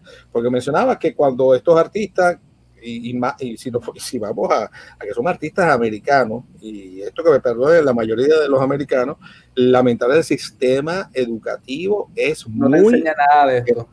Muy deficiente. Y, no, y en todos los sentidos. Los mismos americanos no saben ni cuál es el estado que queda al lado. Eh, uh -huh. esa, y menos, y, y, si es una persona que se ha criado, eh, digamos, un ambiente de que, son casi homogéneos, digamos, todos posiblemente sean blanquitos y demás, y, no tienen, no tienen ese y, y, entonces decir, no, mira, esto está malo. Es como yo, ustedes empiezan a hacer de gente marciana y realmente excitan los marcianos. Ustedes, pues, lo que se inventó en la cabeza, ustedes creían que era. Y después vienen los marcianos y se enfogonan porque no, no es verdad. Ah, pero yo no sabía. Entonces, no, claro. Más o menos por ahí va la. Claro, y, y, claro, y si nos vamos un poco más allá, pues lamentablemente la xenofobia, la, la, la, homofobia. La, una, una realidad, o sea, una artista, un artista blanco en los años 40, los años 30 quizá puede estar 20 años sin ver un, una persona de color, ni tener la interacción. O sea, ahí también viene es la que... representación de, o sea, como ahora escuché que, que los Simpsons están sacando las personas que no sean de color, eh, haciendo los personajes de gente de color. Pero que usted vaya muy lejos. En Puerto Rico, en Guaynabo, son, eh, son, en las escuelas de, digamos, con que uno paga, muy poca gente, tú bien, bien raro ves gente de la raza negra. Eh, eh, y, esto me ocurrió a mí, lo vi yo con mis ojos y a mí me dio cosas, me dio, ¿sabes? pero en la inocencia de los hijos, mi hija, cuando ella fue a, a un cuido, que era hasta la prepe de, de, de niños casi de Guainabito, o sea, todo era Guainabo, casi todos ellos. Y pues todos los compañeritos creo que nada más llegué a ver una vez una pareja que se ve que era americana, eh, de raza negra, que tenía, creo que uno o dos hijos, pero ella nunca había visto personas de raza negra. Y un día estábamos en el Museo del Niño, el Dios San Juan, que, que, ya está difunto, ya no existe, y veo una, nena, una nena eh, de raza negra que, está, eh, que, parecía, que parecía de chocolate, de, de lo más chévere. Entonces, y vino la nena a tocarla porque nunca había visto una persona de, con la teja oscura. Uh -huh. y, y, estamos en Puerto Rico, ¿sabes? Que, que aquí hay de todo.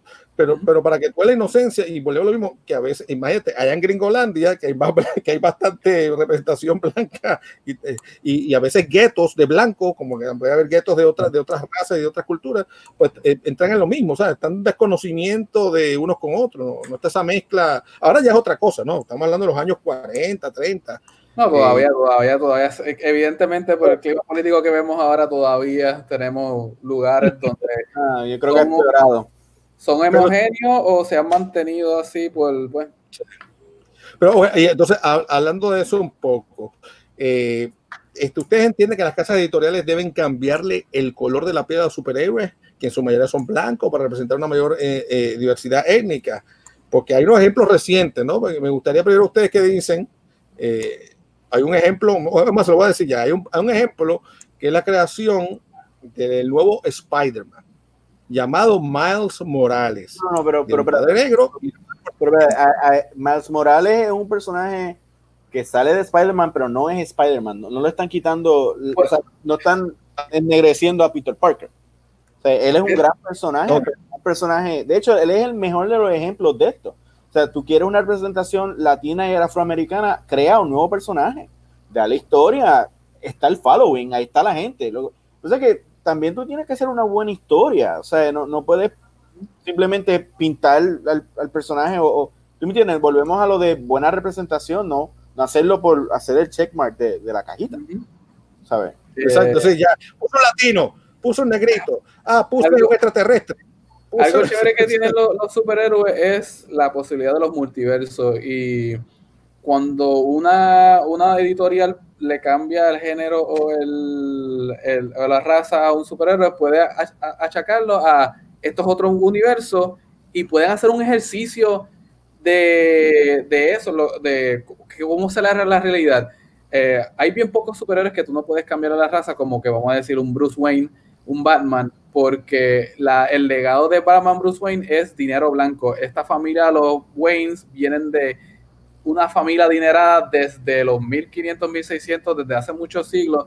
Y obviamente, si tú tenías propiedades en los 1700, 1800 en Estados Unidos, allá, o lo que sea que sea en la universidad, pero tu familia era blanca. O sea, no podías ser negro porque no te permitían tener propiedad. Old money. o el old money, eso mismo, lo que se llama el old money.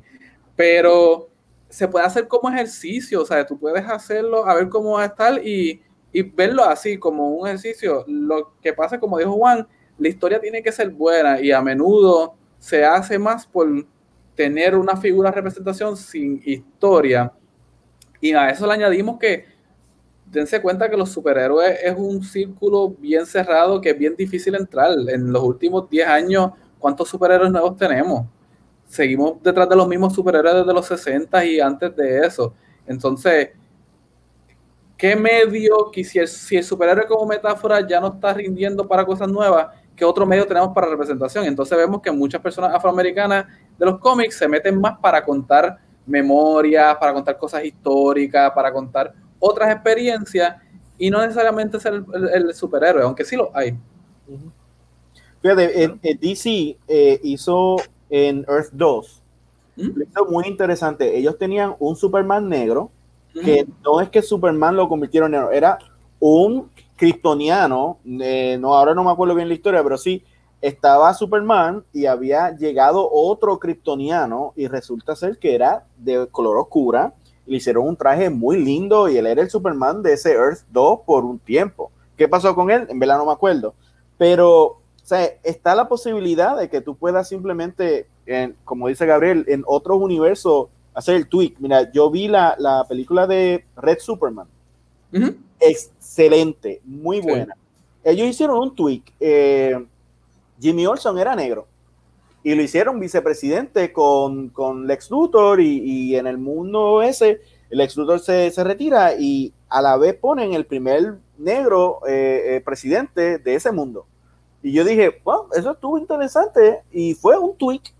es, dependiendo de la historia. Tú puedes tener una buena historia y tener una buena representación tienes que esperar a que salga la historia. ¿sabes? tenemos el caso de Black Panther, que fue un éxito en taquilla, pero sin embargo, a nivel de cómic fue, mira, Black Panther. Eh, pero de nuevo, tenemos una audiencia mayormente que está acostumbrada a una experiencia y busca esa experiencia. Cuando le representas otra experiencia, no se ven, mira, es mi, es la prueba que yo siempre tengo con la gente, mira, en la serie de Marvel de Netflix, para mí, en mi opinión, la mejor que estuvo escrita fue Luke Cage. Luke Cage fue la mejor que estuvo desarrollada. Daredevil tuvo la mejor acción, este, Jessica Jones tuvo otras mejores cosas, pero la mejor que estuvo escrita fue Luke Cage. A mucha gente no le gustó la de Luke Cage porque se siente más relacionado con un hombre abogado blanco ciego que pues, pueda, pagar sus biles, yo no sé cómo, porque nunca está en la oficina de, de, derecho, siempre está haciendo más a trabajo de superhéroe, que un hombre que quiere mejorar su comunidad porque años de corrupción y de pues, negligencia lo han llevado. Y es algo, mira, la gente le prefiere también ser relacionado con Friends, que son cinco personas que pagaban un mega apartamento sin trabajo en Nueva York. Y está bien que te guste Friends, chévere que te guste Friends, pero si tú ves le pasan más escrutinio cuando las series son de otra raza que a las de ellos. Y, cuando empiezan a hacer estas preguntas, yo les digo, pero tú, has hecho la misma pregunta a las series que tú ves regularmente. Y te das cuenta que no. Y pasó con Thor cuando hicieron a Heimdall, a Idris Elba. no, que esto es mitología, ¿cómo vas a tener un negro Ah. en mitología nórdica? Gente, esto es fake, esto es fantasía.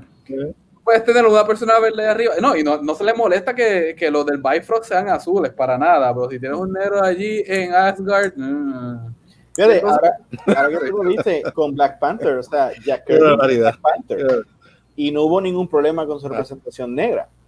¿Tú me entiendes? Claro, estamos Nadie- ahí, estamos de regreso, ¿me oyen? Así, sí, a ver, Eso- nadie dijo, nadie dijo, tú no puedes dibujar un negro, o sea, él, él lo dibujó y, y lo desarrolló. No sé.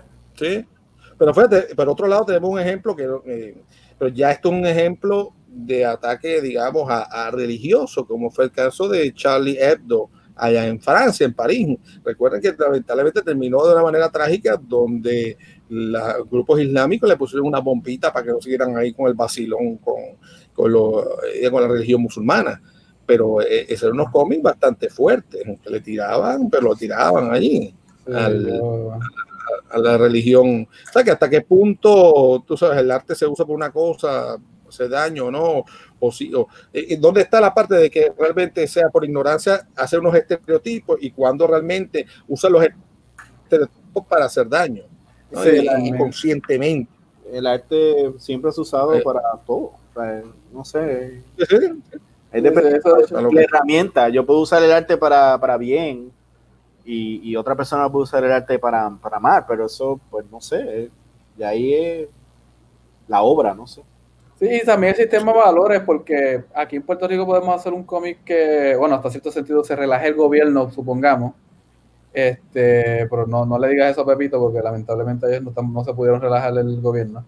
Este, y no pasa relativamente nada, pero en otros países con otros grupos que tengan otro sistema de valores distintos, pues vas a tener una reacción como la de los, los extremos islamitas est- extremistas que pues fueron allá a tirotearlo y pues tienes esa, esa reacción. Que si está bien o mal que Charlie Hebdo haga lo que, que lo, lo que hacía, mira, libertad de expresión, yo, yo creo en la libertad de expresión, ellos pueden... Lo que pasa es que sí se metieron con un grupo que lamentablemente tienen una secta de extremistas, unas células por allá, y pues básicamente picaron el fuego, pero no, tampoco diría ah, que eso lo buscaron porque ellos estaban así. No, yo creo en, la libertad de expresión. Lo que pasa es que o sea, hay que tener cuidado con quién uno se mete también. O sea, si, lo, si es lo que, si tú estás verificando, si tú estás velando por tu seguridad, si tú lo que quieres es alertar y prender y, y básicamente llamar la atención de esta gente, pues haz lo que tú quieras, pero sepas que la libertad de la expresión viene con también una reacción y Sí, tienes que atenderte a las consecuencias de lo que digan o lo que pase, simplemente. Así mismo. Como le pasó a Ramos Rothschild con el- los versos satánicos. Sí, Salmon Rushdie. Ahora es que yo veo a Salmon Rushdie saliendo por ahí en, la- en los programas de televisión después de como 20 años después de los versos satánicos, porque el hombre lo, lo persiguieron hasta el final. Sí, sí. Ella, el Ayatollah Rullah Khomeini, que era el líder de, de- de Irán, le ma- mandó a pedir la cabeza del hombre y, y no sé cuántos millones ofrecía el que se la trajera. Así que bueno, este, hasta qué punto la libertad de expresión eh, eh, se mete, traspasa los bordes de, de lo- de la, la dignidad de otras personas. bueno, No, eso, claro, y de y digamos y del nivel o no nivel o whatever. Pero bueno, pero muchísimas gracias a los dos por estar en esta discusión porque es interesantísima. Eh, yo les invito a ustedes también a quedarse por allá, a con nosotros, ya que mimito vamos a empezar a hablar de las películas clásicas que están dándolas en el cine. Así, así que, y, y les va a interesar, pues son una película que está, que está bien buena.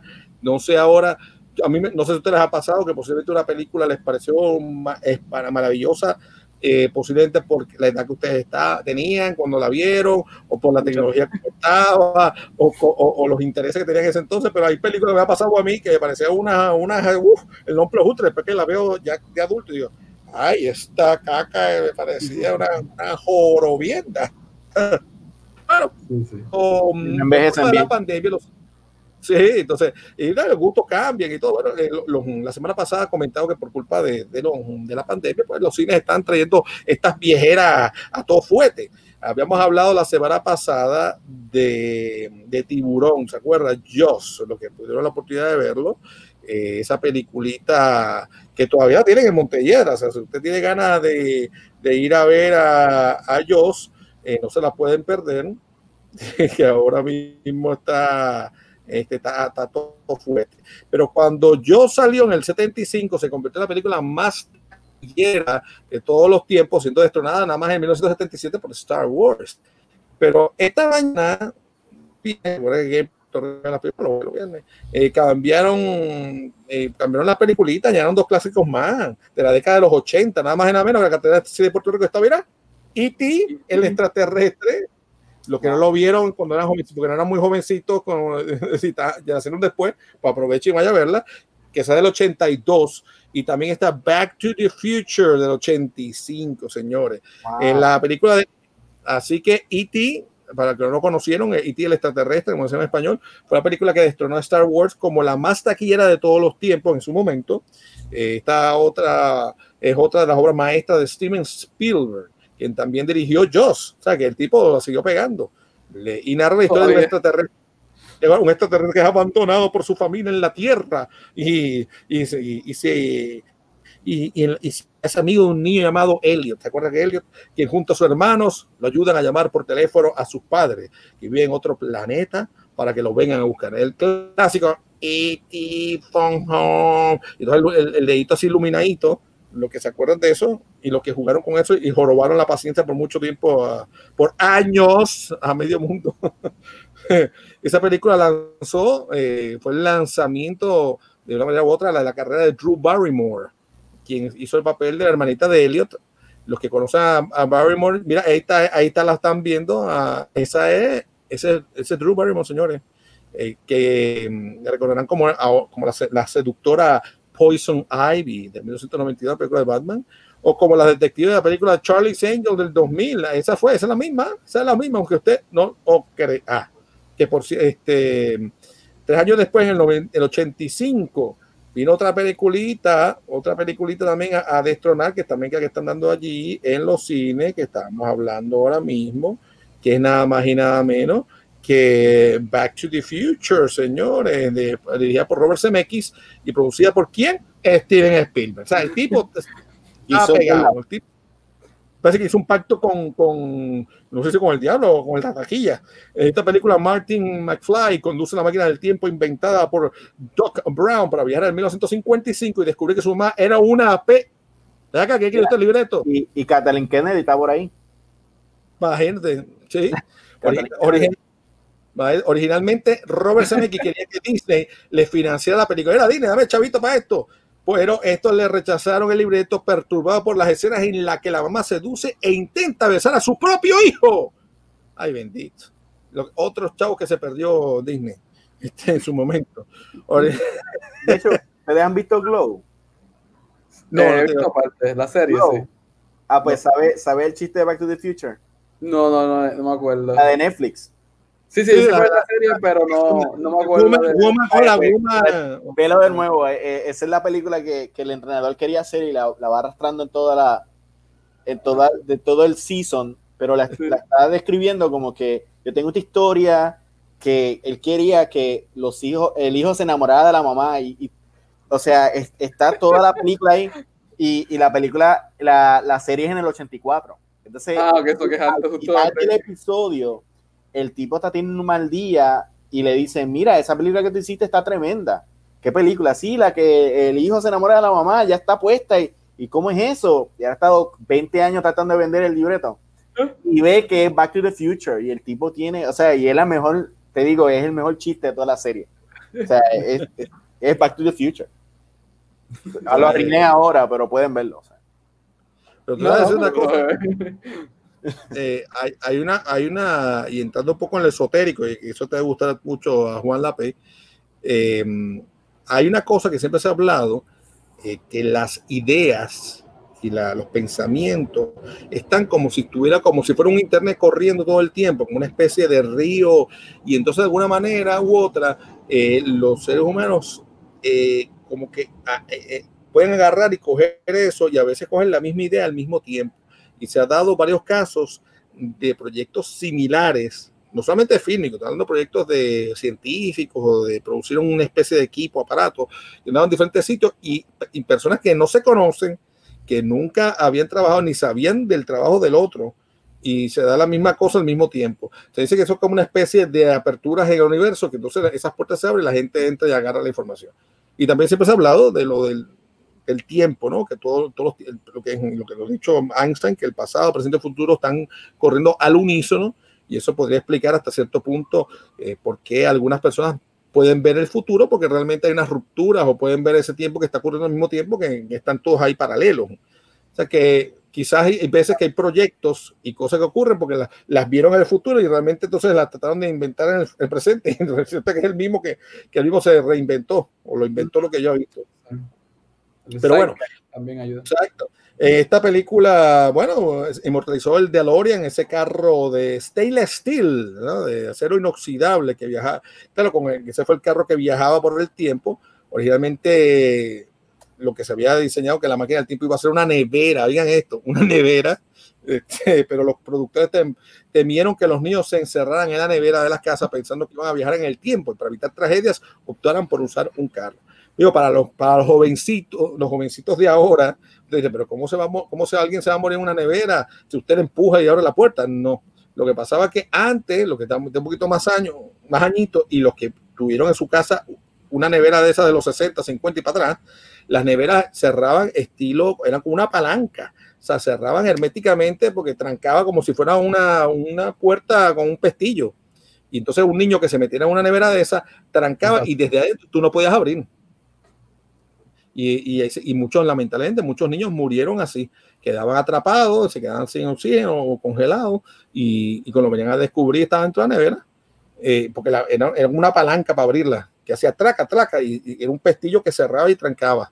Pero bueno, sin embargo, vamos a ver que gracias a Dios que hicieron el DeLorean, lo pusieron allí, que con todo eso, fíjate, no tuvo el éxito que me imagino pensarían los productores o el, o el digamos, el que hizo el carro, que es DeLorean, DeLorean, a ver si se vendía con la película.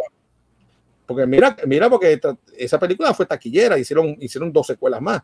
Y el carro ese que ahí, miren, engavetado, dos o tres lo compraron. Aquí en Puerto Rico, bien como dos o tres dando vueltas por ahí. Sí. no sé qué quedaron. Pero por fin, pero Back to the Future se convirtió en un éxito en taquilla y se colocó entre las cinco películas más taquilleras de todos los tiempos, pero destronó a quién? A E.T. Así que ya saben que este fin de semana tienen dos clásicos para ver en el cine, se dan la vueltita. Eh, también tenemos que destacar dos películas puertorriqueñas que están en cartelera, que es Yerba Buena de Bruno y Rizarri y Marcelo de Transfor Ortiz. O sea, que si usted no tuvo la oportunidad de verlo por la pandemia, pues este es el momento usted se dé la vueltita por el cine y se vea las dos películas. No he tenido la oportunidad de ver Yerba Buena, este, se ve chévere. La de Marcelo sí la vi, me gustó, la película familiar, eh, tiene un, un, mensaje, así que dése la vuelta si tiene la oportunidad. Así que para más información de los cines horarios, vayan a ventas en caribbeancinema.com y ahí usted averigua a qué hora puede ir, quizás pueda comprar los boletos de antemano, no tenga que estar haciendo fila para no estar ahí contagiándose y demás. Ok, pues entramos entonces a la fraca agenda. Vaya a acabar con esto hoy. La gente, gracias chicos que estuvieron conmigo. My Hero Academia, Heroes, Heroes Rising, los que Event, ya saben, anunció las fechas en las que estarán exhibiendo esta película. Por ahí oigo un microfonito. Están, comi están comiéndose por ahí un, un chocolatito, parece. eh, eh, cuidado no vaya a salir que se vaya para el baño empezamos a oír unos ruidos raros. Pues ya saben, martes 14, miércoles 15, jueves 16, sábado 18 de julio, la película va a estar presentando, eh, presentándose en los siguientes cines, Plaza Carolina, Montelledra, Plaza Guaynabo, Plaza Caribe de Ponce, Western Plaza de Mayagüez, Barceloneta y Las Piedras.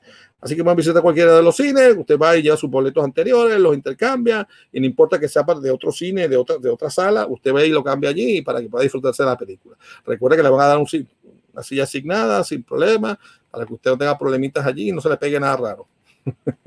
a mí me encanta porque entonces cuando, usted oye lo, los, aquí en Puerto Rico no se puede decir esa palabra, pero me encanta oírla cuando empiezan los españoles y la gente en español dice, pues por culpa del bichito, el bichito, el, el bichito llamado COVID, eh, pues ahí no se le va a pegar ningún bichito. Eso sí, no vaya con el novio porque se puede pegar otra cosa. Este Rincón International Film Festival del 5 al 9 de agosto, tentativamente en el pueblo de Rincón, no se sabe si todavía va a ser en, en vivo, en persona, persona, que usted puede ir a ver la, la sala como siempre, ver las películas y compartir con los artistas, o si va a ser todo por internet. Enfoque Festival Internacional de Cine de Puerto Rico, del 23 al 27 de septiembre del 2020 en el Teatro Yagüez de Mayagüez. Oye, está, Mayagüez está encendido. No se puede, allá, allá en el oeste no se puede venir. ¡Ey, te voy a San Juan! Mira, ahí tienen a Rincón, tienen a, tienen Enfoque, también hasta el mismo Luca. Hasta el mismo Luca se va para Mayagüez después. Dice Luca Fantastic Fest 2020, 21 28 de octubre en Plaza Guaynao y del 5 al 11 de noviembre en Mayagüez. Así que allá usted se puede deleitar de esas películas extranjeras que vienen de todo tipo de cine fantástico, de horror, de, gore, de humor negro y 20 mil cosas interesantísimas que traen ahí, no solamente extranjeras, sino también locales. Como ya vieron, Manga Criolla, que estaba pautado a celebrarse el 12 de julio, pospuesto al 15 de noviembre en Engine 4 de Bayamón, eso es ahí cerquita de la alcaldía, al lado del estadio Ramón Lurén. Este cambio está relacionado a la incertidumbre que hay en cuanto a que si se podemos pegar, no podemos juntarnos. Así que ya sabe, noviembre 15, hacer la vuelta por ahí, que va a estar bueno el concurso, es gratis la entrada y usted puede entonces, bueno, aprovechar si le gusta lo que le guste, comprarlo, sacarse fotos, y de, quizá ganarse un premio, eh, sea dibujando o haciendo algún personaje de cosplay. Eh, Puerto Rico Comic Con de 21 al 23 de mayo en el Centro de Convenciones de Puerto Rico. Y a medida que esa economía vaya abriendo, pues poco a poco vamos a estar viendo diferentes eventos abriéndose en todos lados.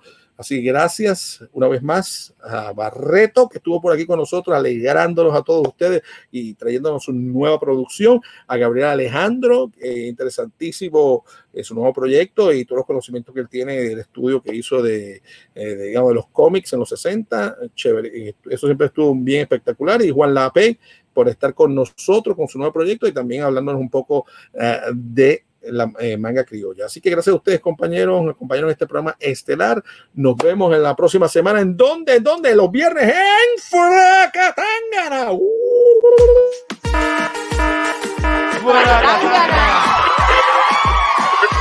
Suena duro esa alarma. Llegó la hora de Fracatangana. No lo dejes pa' mañana.